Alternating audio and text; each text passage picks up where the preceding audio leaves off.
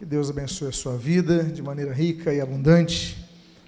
Eu, o título dessa mensagem que está aí na tela se chama de Juiz Temido a Palhaço Ridicularizado.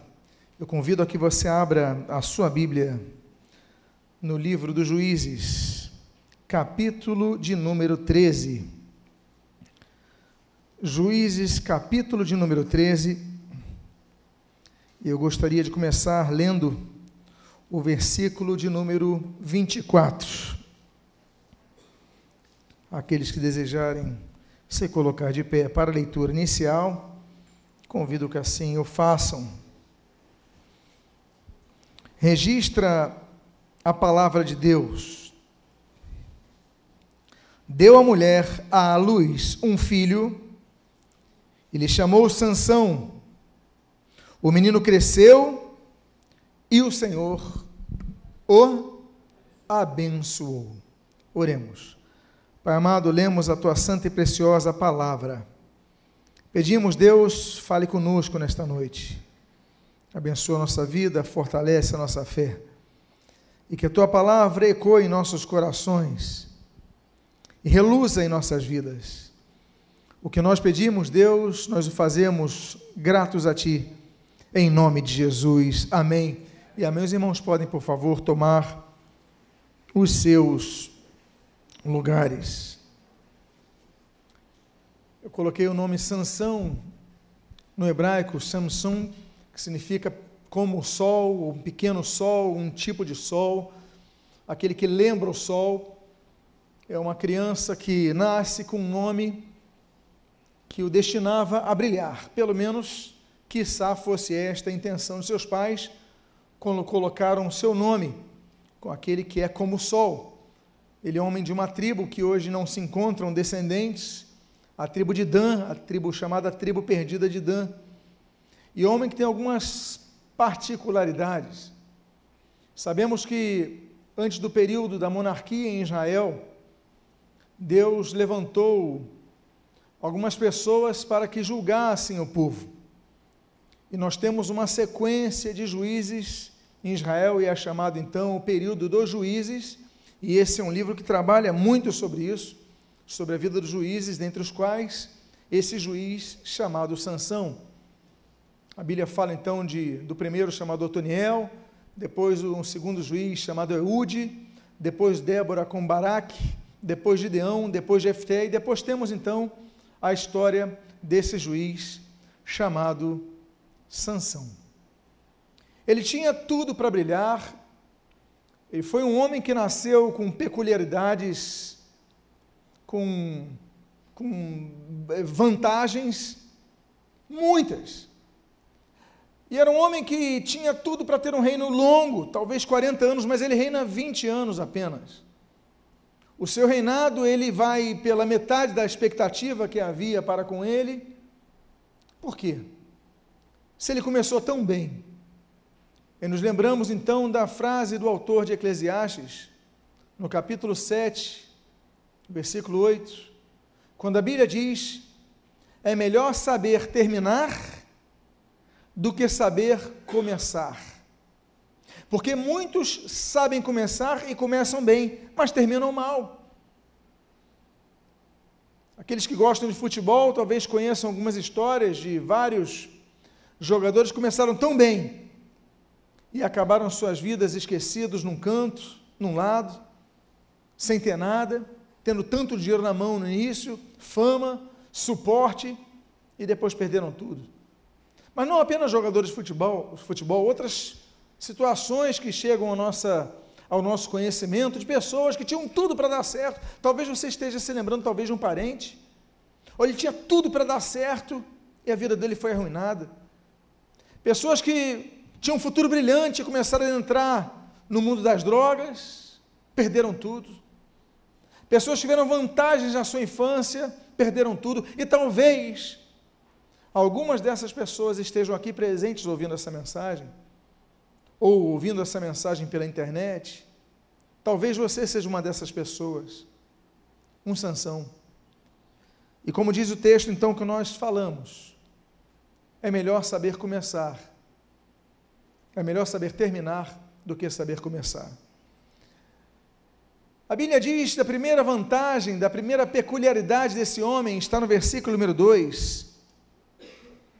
Quando a Bíblia registra, havia um homem de Zorá, da linhagem de Dan, chamado Manoá, cuja mulher era estéril e não tinha filhos. A Bíblia fala de algumas, alguns homens que nasceram de mulheres estéreis. Alguns homens que foram frutos de milagres de Deus. Gênesis capítulo 11, Isaac, filho de Sara. Gênesis capítulo 25, o, a dupla ali, os gêmeos, Jacó e Esaú, filhos de Rebeca.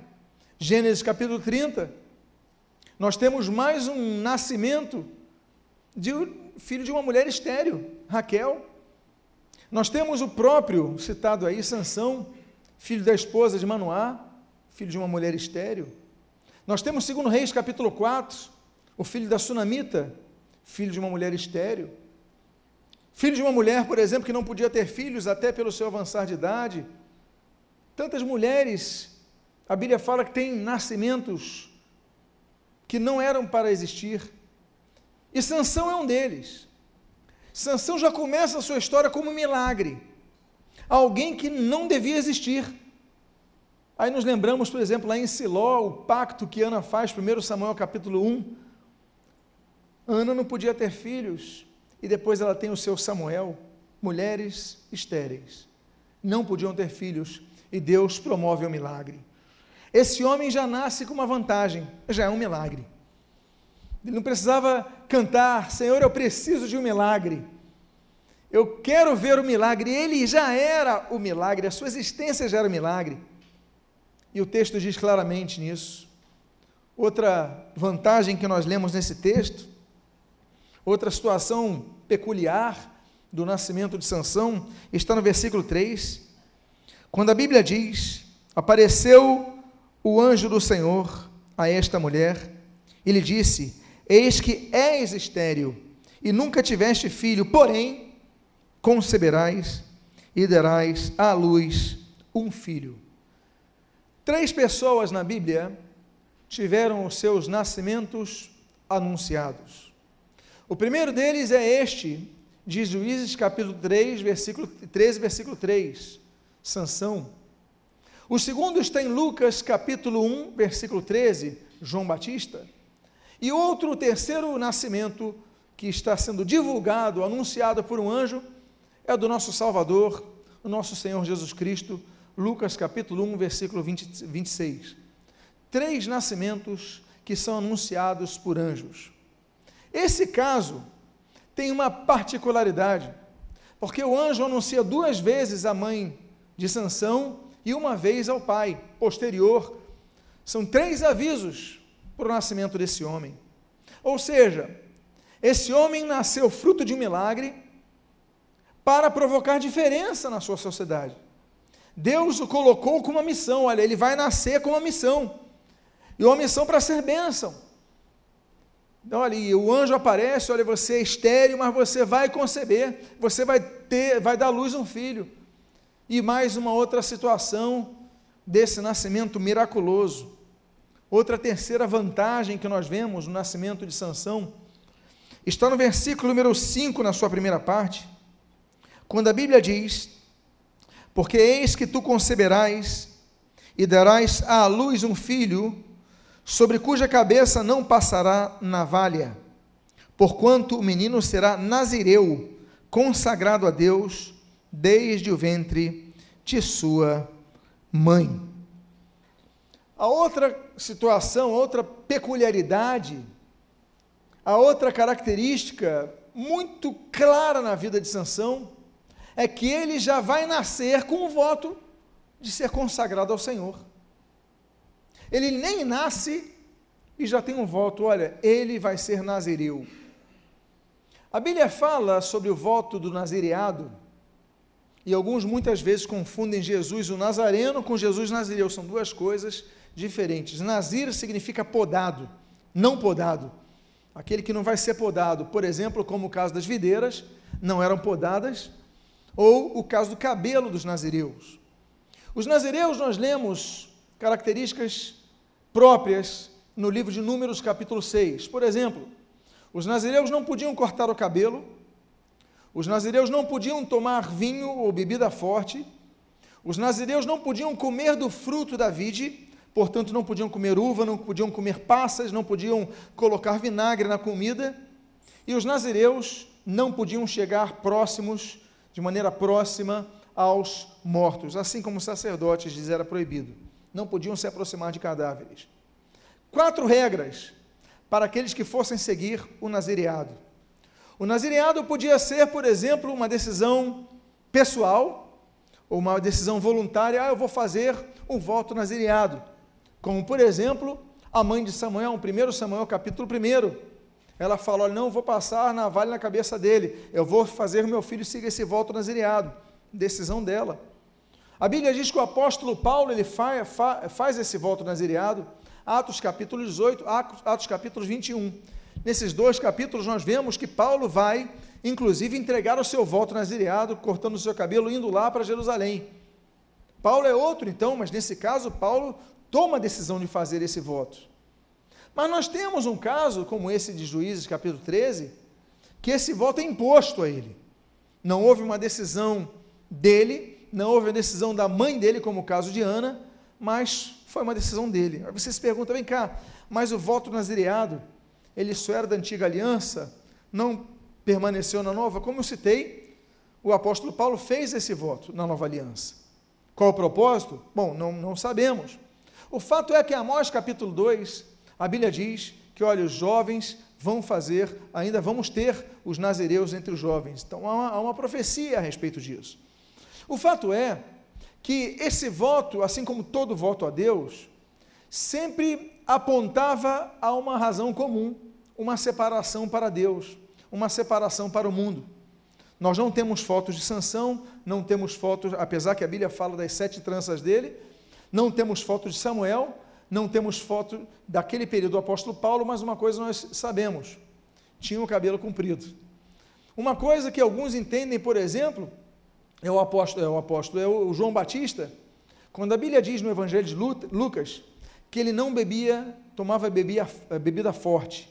Alguns entendem que ele pode ter sido nazireu, não sabemos. Podemos até supor que sim, há uma possibilidade, mas também há que não, que simplesmente não tomava bebida forte. O fato é que o texto diz que será nazireu consagrado a Deus desde o ventre de sua mãe. Imagine então uma criança que nasce para servir a Deus. Desde criança, olha, você só vai servir a Deus, você só vai andar nos caminhos do Senhor, e é instruído na palavra de Deus, nos princípios sagrados, numa vida de santidade, numa vida de separação desse mundo. Essa é uma vantagem que Sansão tem.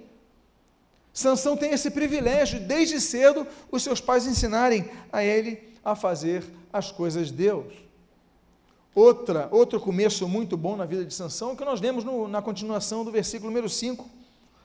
Quando a Bíblia diz: "E ele começará a livrar a Israel do poder dos filisteus".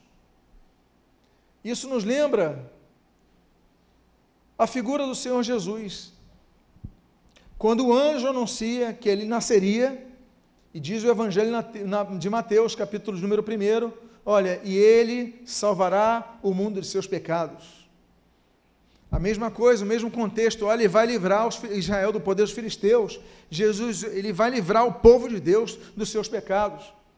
Nós temos então uma, um apontamento sincronizado com o nascimento de Jesus, que é outro anunciado pelos anjos, outra característica entre os dois. Uma terceira característica entre os dois, a Bíblia diz que o nome dele era Sansão, aquele que é como o sol. E Malaquias, no último capítulo da Antiga Aliança, que é o capítulo número 4 do profeta Malaquias, no versículo número 2, diz que nascerá o sol da justiça. Logo depois vem o Evangelho anunciando o nascimento de Jesus. Jesus é o sol da justiça. Os dois foram apontados como sol. Uma quarta característica comum a ambos, a Sansão e a Jesus, é o fato de que os dois são chamados de juízes. Sansão seria juiz de Israel, o Senhor Jesus, ele é juiz, ele é apontado em Isaías como juiz que vai reger com seu cetro de justiça os povos. A Bíblia diz que Jesus vai ter um tribunal, a Bíblia fala de vários tribunais. A Bíblia fala, por exemplo, do tribunal do grande trono branco em Apocalipse, capítulo número 20, quando o tribunal de Deus, no seu assento, vai julgar a todos os que não vão herdar a salvação, todos vão dobrar os seus joelhos a ele. Mas em 2 Coríntios, capítulo 5, versículo 10, a Bíblia diz que vai ter um tribunal chamado Tribunal de Cristo, onde Cristo será o juiz e onde vão ser julgados aqueles que vão herdar a salvação. Então nós teremos um tribunal futuro, onde Cristo, sendo juiz, não vai condenar ninguém à perdição eterna, mas ali vai galardoar e vão ser conferidos os nossos atos, o que nós fizemos e o que nós deixamos de fazer. O fato é que os dois, Jesus e Sansão, são chamados de juízes. E uma quinta e última é, similaridade entre Jesus e Sansão é que a maior obra na vida deles é executada quando da morte de ambos. A maior obra, o ápice do ministério de Sansão vai acontecer no dia da morte dele. E o Senhor Jesus, a Bíblia diz que no Calvário, quando Jesus morre naquele madeiro, ele sacramenta a sua obra ao ponto de dizer está consumado. Nesse momento, a minha missão foi consumada. Dali para frente, um outro estágio. Era a sua ressurreição junto aos mortos, era a sua assunção ao céu, é a sua intercessão presente é, para os santos e o seu retorno iminente para buscar a sua igreja. Assim como o seu retorno posterior para implantar seu reino na terra. Quando a Bíblia diz, no livro de Ezequiel, que ele voltará e fincará os seus pés ali no Monte das Oliveiras, eles se fenderão ao meio, e ali o povo de Israel reconhecerá que ele é o Messias. O Senhor Jesus, então, tem similaridades, o ministério do Senhor Jesus, com o ministério de Sansão. Outra vantagem desse homem, ele nasce com propósito, o propósito é explícito. O propósito é a libertação do povo, ele nasce com esse propósito, ele vai nascer para libertar o povo de Israel. Que vantagens esse homem tem? Educado para as coisas de Deus, nascido de um milagre, com uma meta exclusiva para libertar o seu próprio povo. E além disso, outra vantagem que Sansão tinha. É o que nós lemos no versículo 8 e na segunda parte do versículo 9. Quando a Bíblia diz: Então Manoá, o pai dele, orou ao Senhor, e Deus ouviu a voz de Manoá, e o anjo de Deus veio outra vez à mulher. Outra vantagem de Sansão é que seus pais eram pais de oração. Eram pessoas que oravam. Diz a Bíblia que seu pai orou ao Senhor e Deus ouviu a voz. Há um erro muito grande que pessoas pensam que Deus ouve a todas as orações. A Bíblia diz que não. A Bíblia diz que não. Deus não ouve todas as orações. Isaías capítulo 59, por exemplo, diz que os seus ouvidos estão tampados há muitas as orações, porque ele fala: olha, os vossos pecados fazem separação entre vós e o vosso Deus, de modo que, de modo que não os ouça. Seus ouvidos estão tampados. O, o próprio texto de Provérbios, que foi lido há poucos minutos atrás, foi lido Provérbios capítulo 3, mas no capítulo 2, a Bíblia diz, naquelas condicionais que foram lidas, no versículo 2, no versículo 4, no versículo 5, das condicionais, nós temos a continuação de um pensamento que vemos no capítulo 2. Quando Deus diz: Olha, vocês vão me procurar, não vão me achar. Vocês vão orar a mim, mas eu não vou ouvir vocês. Deus não ouve todas as orações. Mas nesse caso, Deus ouviu as orações de Manoá. Por quê? Talvez porque ele orou, como a Bíblia ensina, em 2 Crônicas capítulo 7, com um coração humilde. O Senhor Jesus, no Sermão do Monte, no caso em Mateus capítulo 6, ele ensina a orarmos dando graças. No capítulo 7, no mesmo Sermão do Monte, nas cercanias de Corazim, de Cafarnaum, ele diz que nós devemos orar pedindo as coisas a Deus. Manoá pediu. Ele deu graças, como o capítulo 6 ensina, o capítulo 6 ele pediu. Talvez ele tenha até feito aquilo que o Senhor Jesus fala em Lucas capítulo 18. Ele permaneceu em oração pedindo aquilo. Ele não parou de, de, de pedir. Ele não esmoreceu no seu pedido, talvez, mas Deus ouviu a oração de Manoá. Talvez ele orasse, como a Bíblia diz ali em 1 Tessalonicenses capítulo 5, sem cessar, em todo momento, em todo tempo. O fato é que a Bíblia diz: Então Manoá orou ao Senhor e Deus ouviu a voz de Manoá. Um homem nascido no lar de pessoas de oração e de pessoas com fé. Porque o elemento fundamental da oração não é a voz, não é o vocabulário, mas é a fé no coração. Deus não está preocupado se a tua oração não é bonita. Porque tem muita oração bonita que Deus não ouve, com os seus verbos bem conjugados. Tem muita oração bonita que Deus não ouve. Ele está falando em línguas e às vezes a pessoa tá, só está querendo se exibir, a carnalidade pura. Mas às vezes o nós vai, a gente fomo, ou nem mesmo uma palavra dita, mas balbuciando-a como Ana em 1 Samuel capítulo 1, que ela falava e não se entendia, e ali pensou até que ela estava bêbada, que não conseguia completar uma palavra, uma frase, mas a Bíblia diz que Deus ouviu a Ana. Por quê?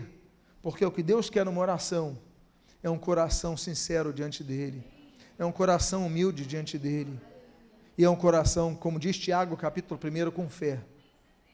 A Bíblia diz então, nesse texto, que Manuel ouviu orou e Deus ouviu as suas orações.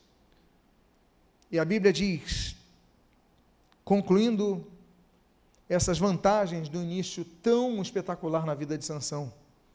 No versículo número 8, na sua conclusão, diz: Então Manuel orou o Senhor e disse: Ah, Senhor, Senhor meu, rogo-te que o homem de Deus que enviaste venha outra vez e nos ensine o que devemos fazer ao menino que há de nascer. Olha a humildade de Manoá. Manoá ele fala a Deus, tu anunciastes aí que eu vou ter um filho. Deus, muito obrigado, Senhor. Ele podia só agradecer, mas ele é tão humilde que ele fala: Deus, agora faz o seguinte, me ensina o que, que eu devo fazer com o menino. Me ensina, me orienta. Eu quero ser um bom pai. Eu quero ensinar ele certinho, tudo certinho. Quantos aqui procuraram educar os seus filhos de maneira certa? E às vezes seus filhos saíram para esse mundo. Quantos deram amor, atenção, deram esforço, deram tempo, às vezes exíguo que tinham, mas ainda assim deram e os filhos ignoraram isso. Eu quero dizer, pais, houve um homem chamado Manoá, que também fez tudo certinho mas seu filho começou a tomar decisões erradas, então não se culpe. Tire esse peso de você que o diabo quer que você carregue. Entenda que você fez o seu melhor. E procure continuar fazendo o seu melhor, não deixando de orar por seu filho. A Bíblia diz: Senhor, me ensina o que eu devo fazer com essa criança. Meus amados irmãos, como seria bom que todo pai, toda mãe fizesse essa oração com suas crianças. Porque as crianças pequenas, você tem a oportunidade de pedir ao Senhor sabedoria do alto. Não é isso que Tiago fala? Que você peça e Deus vai te dar. Então que você possa orar por seus filhos por sabedoria. Mas como dissemos na introdução, um homem que tinha tudo para dar certo. Ele começa a sair do caminho. E tudo começa no capítulo 14. O capítulo 14 ele é um marco na vida de Sansão. Muda-se o capítulo, que não existia na época, mas enfim, dos registros que nós temos hoje, muda-se a vida de um homem. E a, vida, a Bíblia diz: desceu Sansão a Tímina. Primeiro ato público de Sansão. Ele vai para a terra dos filisteus. Ele vai procurar ver a vida dos filisteus, vai gostar daquilo que vê.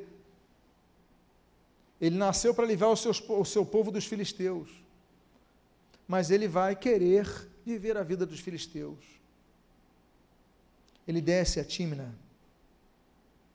Ele opta por um caminho. A Bíblia fala de muitos caminhos, há caminhos que parecem ser bons, mas ao cabo geram, apontam para caminhos de morte. O Senhor Jesus ele fala sobre dois caminhos: o caminho estreito e o caminho largo. O largo que leva à perdição e o estreito que leva à salvação, mas a decisão é de cada um de nós. O Senhor Jesus diz e nos ensina: olha, quem quiser seguir, negue-se a si mesmo, tome a sua cruz e siga-me. A decisão é nossa. Se alguém quiser me seguir, aquele que quiser me seguir, olha, você vai decidir agora. Quer me seguir? Negue-se a si mesmo. É dizer não para a sua vontade. A sua vontade de morar em Tímina, a sua vontade de ir para esse mundo, não, negue-se a si mesmo. Tome a sua cruz e siga-me. O seguir é um terceiro passo. Há pessoas que dizem que são cristãs porque vão num culto, porque têm uma Bíblia em casa, porque fazem uma profissão de fé, porque são batizados. Seguir Jesus é o terceiro passo. O primeiro é negar-se a si mesmo, o segundo é tomar a cruz. Tomar a cruz significa morrer para esse mundo, como diz Colossenses capítulo 3. Morrer para as coisas antigas, morrer para as coisas velhas, para renascer uma nova vida. Ele desceu a Tímina, ele tomou a sua decisão. E logo depois a Bíblia diz, na continuação desse versículo, primeiro, versículo 2, a Bíblia diz: Vendo em Tímina uma das filhas dos filisteus, subiu e declarou ao seu pai e à sua mãe: Disse: Vi uma mulher em Tímina das filhas dos filisteus, tomai-ma, pois, por esposa. Meus amados, a sedução a sedução é algo que vai entrando no coração e vai atraindo a pessoa. Seduzir é atrair para dominar. A Bíblia diz, por exemplo, que nós estamos aqui numa data que ecoa em nossa nação desde o dia, desde junho de 1980, através do presidente João Batista Figueiredo, quando se declara o dia 12 de junho, o dia 12 de outubro, o dia dedicado ao, ao culto à chamada Nossa Senhora de Aparecida, um país idólatra, um, leis idólatras no Estado laico. Mas ainda assim, nesse contexto, a Bíblia diz que nós, em Deuteronômio 30, nós somos seduzidos para adorarmos a deuses estranhos. A Bíblia diz em Jó, capítulo 21, que nós somos seduzidos, os homens são seduzidos muito facilmente pelas mulheres. A Bíblia fala sobre a sedução, inclusive das palavras lisonjeiras. Provérbios diz que as palavras lisonjeiras, elas atraem. Quando você recebe muito elogio, você vai se aproximando da pessoa porque você quer ter alguém que te elogie perto. Daqui a pouco você não sabe, você está nas mãos dessa pessoa. Pessoa, olha como você está bonito, olha como você está elegante, como você está cheirosa. Olha que sapato bonito. Começa a elogiar. Olha como você fala bem. Olha como você começa a elogiar. Começa o processo de sedução. Fique atento. Não seja criança. Está na hora de abrir os teus olhos. A Bíblia diz que na igreja existe sedução. A Bíblia diz, por exemplo, das sete igrejas do Apocalipse, as sete cartas dirigidas às sete igrejas do Apocalipse, Apocalipse 2 e Apocalipse 3, uma delas em Apocalipse capítulo 2 é dirigida à igreja em Tiatira. E a Bíblia diz que ali havia em Tiatira uma mulher chamada Jezabel, que se autoproclamava profetisa, ela ensinava na igreja e a eles seduzia. Como é que ela seduzia? A Bíblia diz, levando-os à prostituição ela ensinava na igreja. Existem igrejas que não abrem os seus olhos, porque valorizam os talentos, mas não o caráter. Nós gostamos de aplaudir o que é bem feito, mas não analisamos a vida da pessoa. Então, se canta bem, pode ter uma vida errada, nós aplaudimos, nós compramos os, os fazemos download, compramos os CDs, colocamos pôsteres, seguimos, porque se diz cristão canta bem, mas é a vida dessa pessoa. não está no terceiro casamento, não mente, dá golpe na praça, mas nós continuamos aplaudindo, continuamos é, é, é, consumindo, por quê? Porque Jezabel seduz dentro da igreja. E Jesus escreve contra a igreja de Tiatira: Olha, abre teus olhos para Jezabéis. Sedução. Não é assim que o apóstolo Tiago diz no capítulo 1? Que o pecado, ele vem pela sedução, ele nos seduz, gera cobiça, não é isso? A cobiça ela é seduzir, você começa a desejar, aí dali surge o pecado que gera a morte. Esse homem começa então a sua queda, quando ele decide ir para os filisteus, ao invés de combatê-los, ele vai para conviver com eles. Em segundo ponto, ele se apaixona, a tal ponto que ele fala: Paz, eu quero casar com ela. Essa mulher eu quero para a minha vida. E seus pais o que, que fazem? Vocês lembram que seus pais são pais de oração? Homens tementes a Deus? Eles falam. Versículo 3, versículo 7, a Bíblia diz: Porém, seu pai e sua mãe lhe disseram: não há porventura mulher entre as filhas de teus irmãos, ou entre, ou seja, entre todo o teu povo, para que vás tomar esposa dos filisteus, daqueles incircuncisos? Disse Salomão seu pai: Toma-me esta, porque só desta me agrado.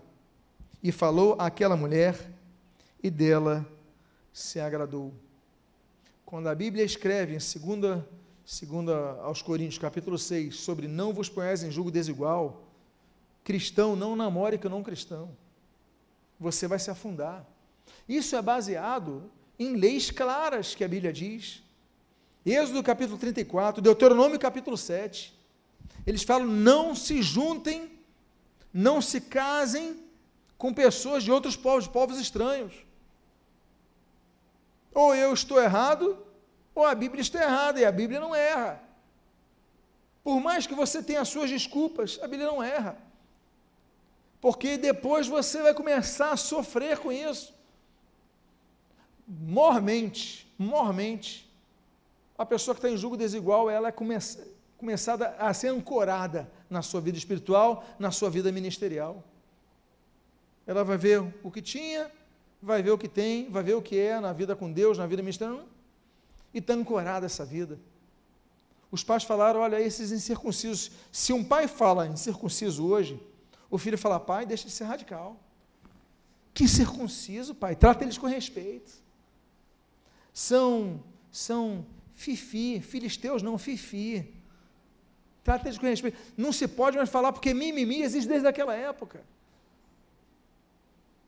Meus amados irmãos, Salomão ouviu dos seus pais, Deus falou a verdade, mas a decisão era dele.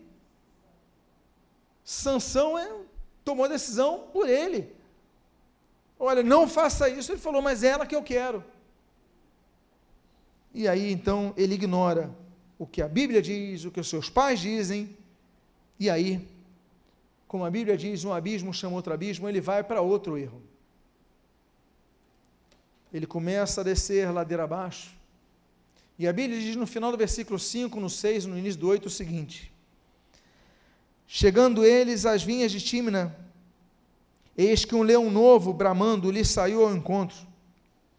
Então o Espírito do Senhor de tal maneira se apossou dele, que ele o rasgou como quem rasga um cabrito, sem nada ter na mão. Todavia nem a seu pai, nem a sua mãe deu a saber o que fizera. Depois de alguns dias, apartando-se do caminho para ver o corpo do leão morto, apartou-se do caminho. Meus amados, já começamos a ver algumas questões aí a mudança no relacionamento com os pais. Vocês se lembram que ele fala com os pais que está apaixonado por uma filisteia? Lembra disso? Pai, eu quero elas. Os pais não concordam. O que, que nós vemos agora? A ação dele. Nesse momento, a Bíblia diz que ele não contou nem a seu pai, nem a sua mãe o que fizeram. O que, que ele fez? Matou um leão. Matou um leão, o cadáver estava vivo. Provavelmente foi se defender. O fato é que depois de alguns dias ele se aparta do caminho e vai ver o corpo do leão morto. Vocês lembram que o nazireu não podia chegar perto de um cadáver? Eu não estou nem falando do ato da defesa dele. Ele se defendeu. O que eu estou falando é que depois de alguns dias, ele está chegando no caminho, ele fala: Deixa eu ver aquele leão que eu matei. Poxa, eu sou bom mesmo. O Espírito do Senhor usou, deu força, mas nessa hora, ele não foi ver para glorificar Deus, ele foi ver para ver como ele, é, como ele é forte. Ele começa a se encher, ele começa a desobedecer, e ele começa a quebrar os seus votos. Deus o chama para libertar Israel dos filisteus, e ele já começa a se apaixonar com as filisteias, pela filisteia, porque ele se apaixona por três filisteias. Depois, ele começa a desobedecer os pais frontalmente. Depois, ele começa a esconder as coisas dos pais. E aí, ele começa a desobedecer frontalmente o voto para o qual ele foi chamado, se aproximar de cadáveres. Um abismo chama outro abismo. No capítulo 16, nós começamos a ver uma segunda mulher na vida de Sansão. A Bíblia diz Sansão foi a Gaza e viu ali uma prostituta e coabitou com ela. Notem, meus amados, Davi era um homem forte. A Bíblia diz que Davi matou um leão. A, vida, a Bíblia diz que Davi matou 30 homens.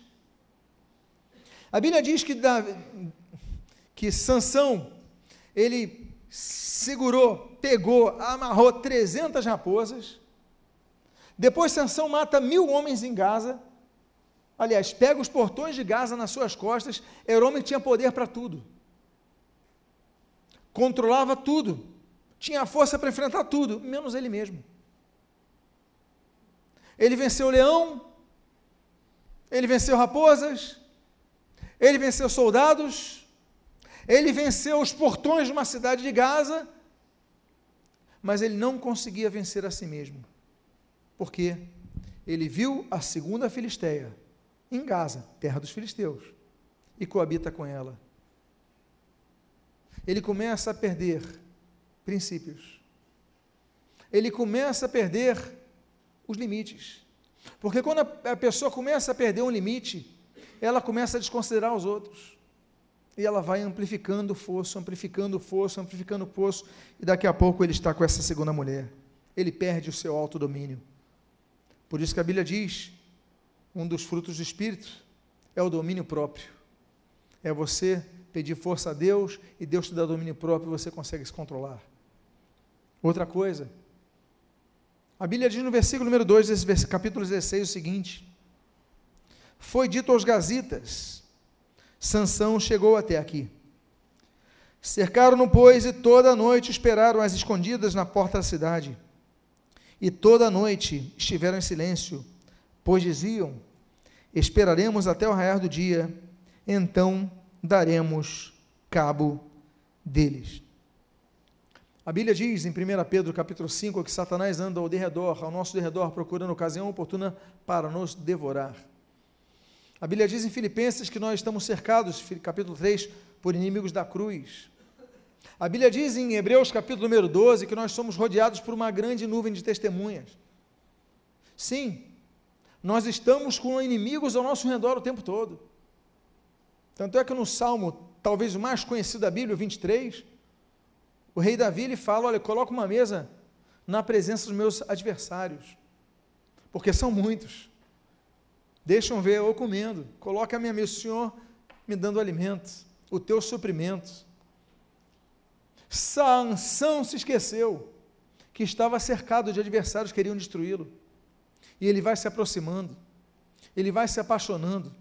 E ao mesmo tempo que ele se aproxima do mal, ele vai ignorando tudo que Deus separou para a vida dele. O homem com futuro brilhante. E agora está a postos de ser destruído. Aí nós temos o versículo 4. O versículo 4 diz: Depois disto, Aconteceu que se afeiçoou, mais uma vez, a uma mulher do vale de Soreque, a qual se chamava Dalila. Eu coloquei o termo em hebraico Dalila porque vem de uma expressão, de uma palavra, perdão, chamada em hebraico chamada Dalal. Dalal significa fraca, fraqueza. E é exatamente isso o que Dalila vai representar para Sansão. Terceira vez que esse homem se apaixona por uma mulher filisteia. Porque os seus olhos só estavam lá para fora. Terceira vez. E a Dalila todo mundo conhece. Ninguém sabe o nome da primeira, ninguém sabe o nome da segunda, mas sabe o nome da última. A última é Dalila. Fraqueza. E ele se afeiçoou. Ele achou ela bonita, afeiçoar. Ele é seduzido por ela, ele é atraído por ela. Esse homem demonstra que, apesar de ter promessas de Deus na sua vida, apesar de ser criado num lar onde seus pais oravam e onde seus pais buscavam a direção de Deus para o educar, lembram do pedido do Manoá? Senhor, me dá entendimento para poder educar meu filho. Apesar dessas vantagens, ele ignora tudo e toma suas decisões. E vai perdendo, perdendo, perdendo. Por quê? Porque ele tinha promessa, ele tinha palavra, ele tinha instrução contra oração, ele tinha voto com Deus. Mas uma coisa ele não tinha: estabilidade emocional. Eu sou de uma geração que muito valorizava o teste de QI. Quando era criança, adolescente, fazer teste de QI, fui fazer o meu, e, ah, que bom. E a gente conversava com os colegas sobre isso. Chegou os anos 80, aí começou a vir um outro tipo de avaliação. O QI já não valia mais nada. O que valia agora era o QE. Em vez de ser o coeficiente de inteligência, era o coeficiente emocional.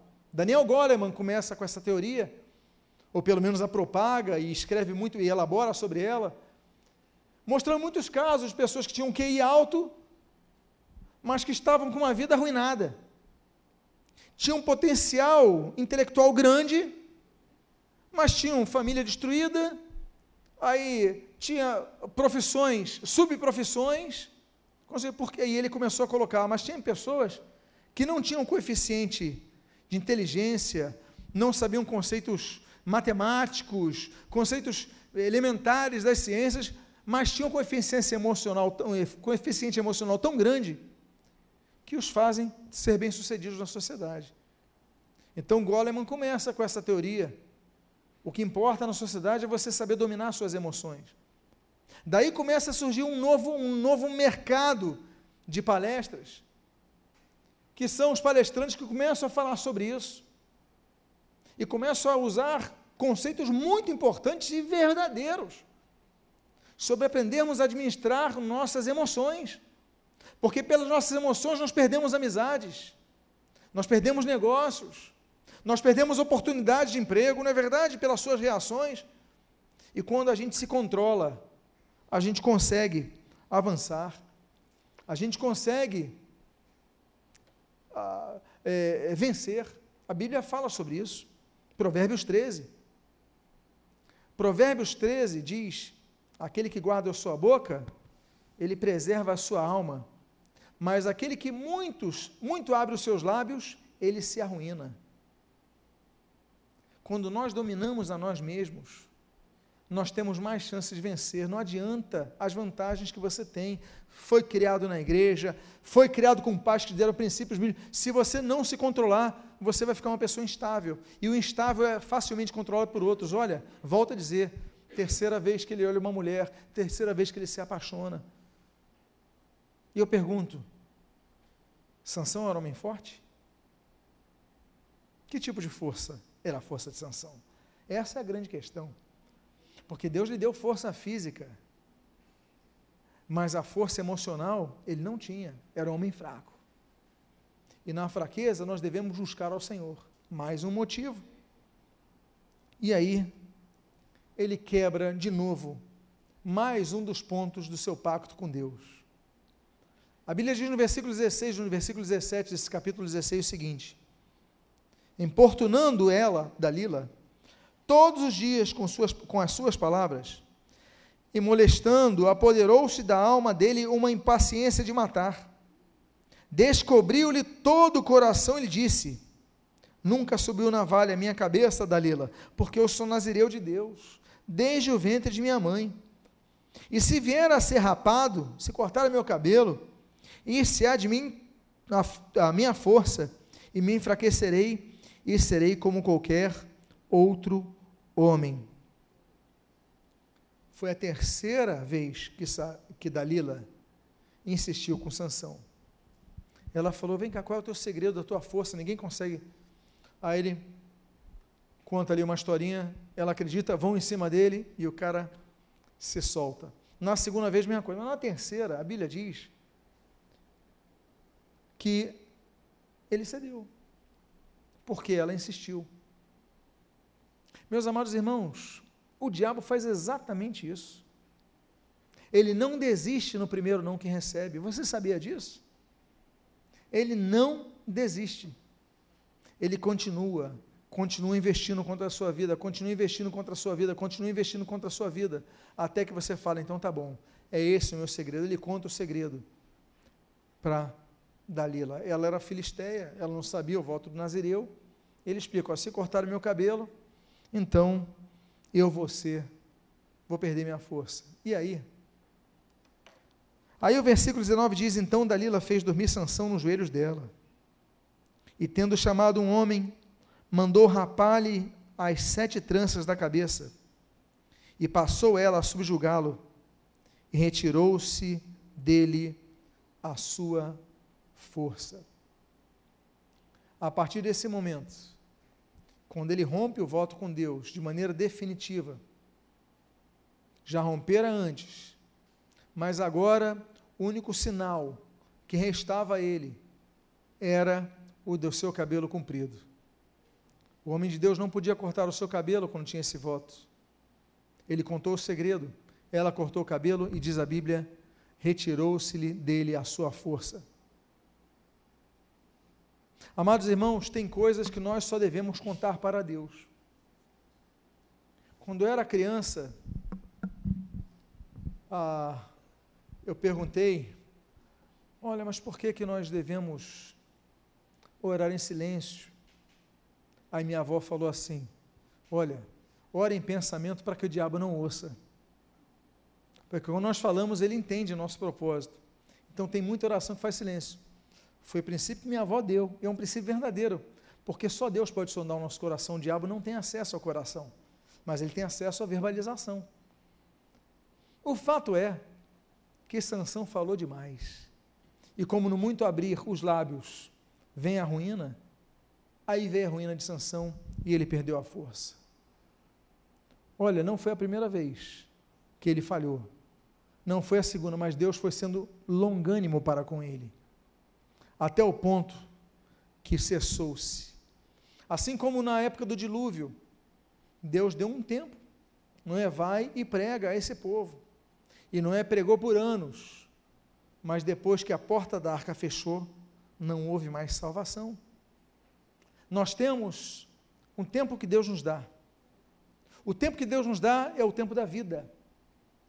Enquanto temos vida, temos oportunidade de salvação. Não é isso que nós vemos, por exemplo, com aquele ladrão na cruz? O ladrão, para ser crucificado, não era por um crime comum. Não era. Quem era crucificado? Crucificado eram, por exemplo, pessoas que cometiam estupro, pessoas que se rebelavam contra o governo romano, não era qualquer crime.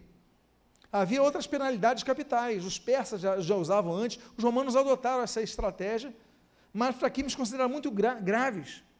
Mas na cruz do Senhor Jesus, um dos ladrões, ele fala com o Senhor Jesus: Lembra-te de mim quando entrar no teu reino. Aí o Senhor Jesus olha para ele, meu Deus, que frase. Olhou para aquele homem e disse: Hoje mesmo estarás comigo no paraíso. Porque a chance é até o último dia da vida, agora depois da morte não há mais. A doutrina espírita, e muitas vezes a gente se surpreende quando vê, como vemos aqui numa rua próxima, espiritismo cristão, isso é incoerente. Porque o espiritismo diz que a pessoa vai se aperfeiçoando, ou aquele espírito vai então reencarnar, vai se aperfeiçoando. Primeiro que se fosse algo que acontecesse de fato, o mundo estaria melhor e não pior. Mas o fato é que a Bíblia diz em Hebreus capítulo 9, claramente, aos homens está ordenado morrerem uma só vez, depois disso vem o juízo. Fim da peregrinação por essa terra, não há mais oportunidade de salvação, não há. Vem o juízo. Há momento que Deus fecha a porta da arca. Há momento que as pessoas perdem o que a Bíblia chama de oportunidade da salvação. E a Bíblia então diz que nesse momento ele perde a sua força. Acabou. A longanimidade cessou nesse momento. E aí ele perde uma outra coisa, além da sua força. O versículo 20, continuando do 19, diz: E disse ela: Os filisteus vêm sobre ti, Sansão. E tendo ele despertado do seu sono, disse consigo mesmo: Sairei ainda desta, esta vez, como dantes, e me livrarei. Porque ele não sabia que já o Senhor se tinha, olha que frase dura. A frase que eu vou dar talvez seja a pior frase que exista. Ele não sabia que o Senhor já tinha se retirado dele. O que, que nós precisamos é a presença de Deus na nossa vida. Podemos não ter a mansão que nós queremos, podemos não ter tudo que nós almejamos, mas se nós temos Deus, nós temos tudo o que nós precisamos. É Deus. Mas um dos momentos mais tristes que você pode ler na Bíblia é essa frase final do versículo 20. Porque já o Senhor se tinha retirado dele, ele não tinha mais a presença do Espírito de Deus na sua vida. O nome disso é tragédia. Nada pode ser pior do que isso. E o triste é que a Bíblia diz que ele não sabia que o Senhor já. Não sabia, ele pensava que estava tudo bem. O Senhor Jesus diz em Mateus capítulo 7: Olha, quantos vão chegar à presença de Deus e falar: Senhor, em teu nome eu curei, em teu nome eu preguei, em teu nome eu expulsei demônios. E o Senhor Jesus vai dizer: não vos conheço, apartai-vos de mim. As pessoas não sabiam. Elas pensam que porque estão na igreja são salvas. Elas pensam porque ministram na igreja serão salvas. Elas pensam porque nasceram no lar evangélico serão salvas. O Senhor Jesus disse: Não vos conheço, apartai-vos de mim não vos conheço. Esse homem não sabia, mas Deus já não habitava no coração dele. Trágico, terrível. O homem que tinha tudo para dar certo e deu errado. O homem que tinha vantagens que ninguém aqui tinha e deu errado. E a Bíblia diz: então os filisteus pegaram nele e lhe vazaram os olhos. Agora ele é cego. O homem que podia vencer a todos, agora não consegue dar um passo sem precisar de ajuda de alguém, porque um passo que ele dê, ele pode cair num buraco. Um passo que ele der, ele pode cair de um precipício. Ele não pode dar um passo sem depender de uma pessoa de um cachorrinho que o guie, de alguma, alguma bengala que o ajude, ele se torna de homem com grandes vantagens, em um homem que depende de tudo, até para andar dos outros. A primeira coisa que ele perde não é o cabelo, é a força. A segunda coisa que nós vemos que ele perdeu foi a unção. E a terceira coisa, a visão. Ele não enxerga mais. Aquelas pessoas que vão semeando decisões erradas na sua vida, elas já estão começando a ficar cegas. O vazamento nos olhos foi apenas o ápice de um processo que já começara antes. Ele começou a ficar cego para as coisas de Deus muitos anos antes. Tinha força, então não se preocupava. Está tudo bem com a gente? Estamos com força? Estamos com saúde? Temos dinheiro na conta bancária? Temos um emprego? A gente não se preocupa com Deus. Para que buscar Deus se minha vida está estável? Mal sabem que, como Laodiceia, a igreja de Laodiceia, Apocalipse 2, Apocalipse 3, a Bíblia sabe: olha, você pensa que tem tudo, mas o que você não sabe é que você é miserável, pobre, cego, nu, você não tem nada. Você pensa que tem tudo, mas não tem nada. E esse homem, então, ele perde a visão. Mas, a Bíblia diz no versículo 21, na sua continuação, e o fizeram descer até Gaza, amarraram com duas, amarraram-no com duas cadeias de bronze, e virava um moinho no cárcere. Meus irmãos, quem já viu, quem veio do interior, já tem uma certa idade, que já viu como se moe, por exemplo, uh, o vinho, ou como se moe uh, a azeitona para tornar azeite. Vocês sabem como se moe? Tem uma pedra muito grande, e essa pedra é colocada, tem uma, uma, um puxador, é colocada ou no boi ou no jumento. E esse jumento vai andando, a pedra vai rodando e ela vai esmagando. Não é esse o processo? Ele virava um moinho no cárcere. Esse homem passou de um grande juiz de Israel a fazer trabalho de jumento, porque era o jumento que virava. Esse homem tinha tudo para governar o povo de Deus, nasceu com essa missão. Ele agora está fazendo o papel ridículo de uma mula. Quantos que você talvez se lembre que podiam estar fazendo a obra de Deus, que foram levantados por Deus, oportunizados por Deus, e hoje estão fazendo papel de mula. E o diabo está lá, vamos lá, mula, batendo neles. E você fica vendo e você fala: Meu Deus, como isso pode acontecer? Essa pessoa está cega, essa pessoa está fazendo fazer papel de ridículo, e o diabo está batendo com vara nele, ele só obedecendo, fazendo o que não nasceu para fazer. E aí? A Bíblia diz, no versículo 24, no 25, o que intitula essa mensagem. O texto diz assim: Vendo o povo, louvaram ao seu Deus, porque diziam: Nosso Deus nos entregou nas mãos o nosso inimigo. Lembra que foi ele que procurou os filisteus? E o que destruía a nossa terra, e o que multiplicava os nossos mortos, alegrando-se o coração, disseram: Mandai vir a Sansão para que nos divirta. A gente precisa de alegria, traz Sansão para a gente se divertir com ele. E tiraram Sansão do cárcere, o qual os divertia. Você lembra o título da mensagem? De juiz a palhaço?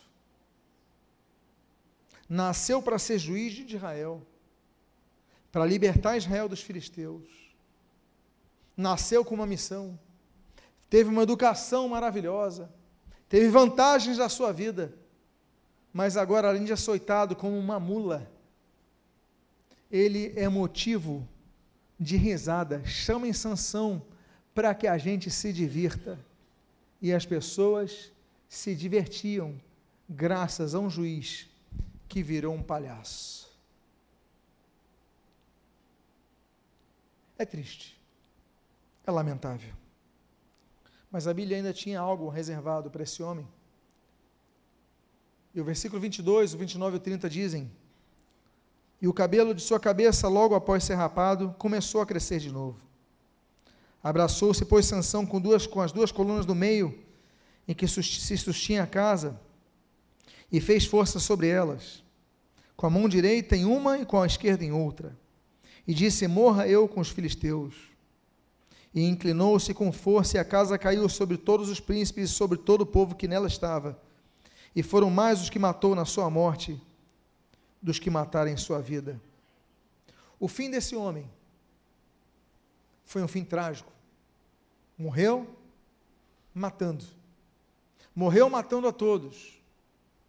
A sua morte tinha um quê de vingança, porque ele estava sendo humilhado, ridicularizado, e ele falou: Eu vou e vou levar outros. O homem que tinha tudo para ser um grande líder, um grande homem, jogou tudo por água abaixo. Eu encerro com um texto que não se encontra no livro de Juízes, mas na carta escrita pelo discípulo que aqui está ancião, João. Na sua primeira carta, capítulo 2, versículo 15 a 17, a Bíblia diz: Não ameis o mundo, nem as coisas que há no mundo. Se alguém amar, amar o mundo, o amor do Pai não está nele. Porque tudo o que há no mundo, a concupiscência da carne, a concupiscência dos olhos, a soberba da vida, não procede do Pai, mas procede do mundo.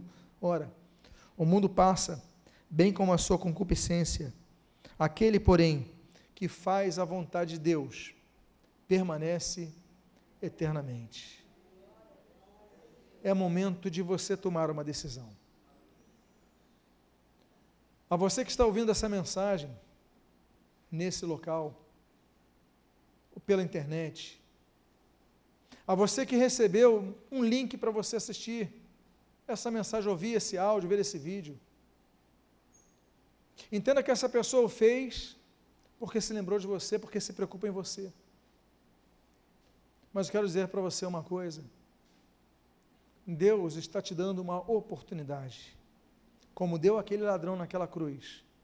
Hoje mesmo estarás comigo no paraíso.